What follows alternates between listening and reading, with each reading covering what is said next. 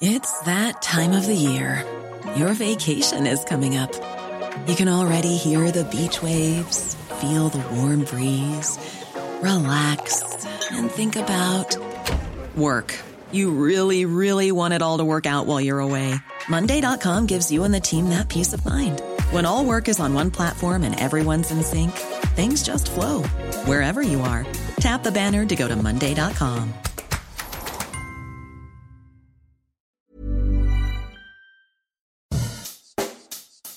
Bonjour et bienvenue dans Savez-vous que, le podcast d'anecdotes du Dauphiné libéré. Chaque jour, on vous raconte une histoire, un événement marquant, qui vous permettra de briller en société et de vous coucher un peu moins bête.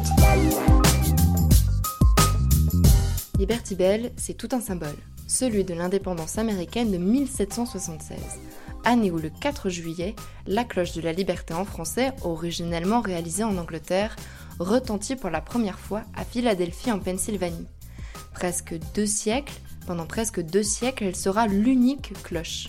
Jusqu'à une commande des États-Unis en 1950, après que la première, faute d'entretien, ne sonne plus assez bien.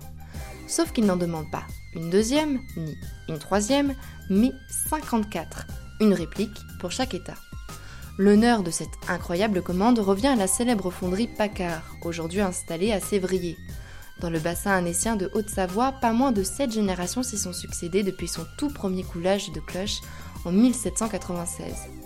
Antoine Paccard était alors le forgeron agricole du petit village de Quintal. Parmi les œuvres de cet illustre atelier, il y a la Savoyarde, 18 tonnes 835, la plus grosse de France à Montmartre, la Jeanne d'Arc, 16 tonnes, la deuxième plus grosse cloche du monde en 2000, Étienne, 19 tonnes, la cloche de la paix, 33 tonnes, et les répliques de Liberty Bell font environ une tonne chacune. Le socle est en acier, la monture en bois, la cloche elle met le cuivre, étain, plomb, zinc, arsenic, or et argent. Un mélange monumental qui plaît incontestablement au gouvernement américain. En cadeau, il en offre une à Annecy, elle est installée dans la basilique des Fins. Depuis, la fonderie au Savoyarde va assurer le modelage de plus de 300 autres Liberty Bell vendues à 30 000 euros pièce. Et toutes avec un défaut. C'est l'histoire étonnante d'une faille reproduite à l'identique depuis un accident survenu sur l'originel. Commandée pour la proclamation par le gouverneur William Penn en Angleterre, la cloche doit faire le voyage jusqu'à Philadelphie.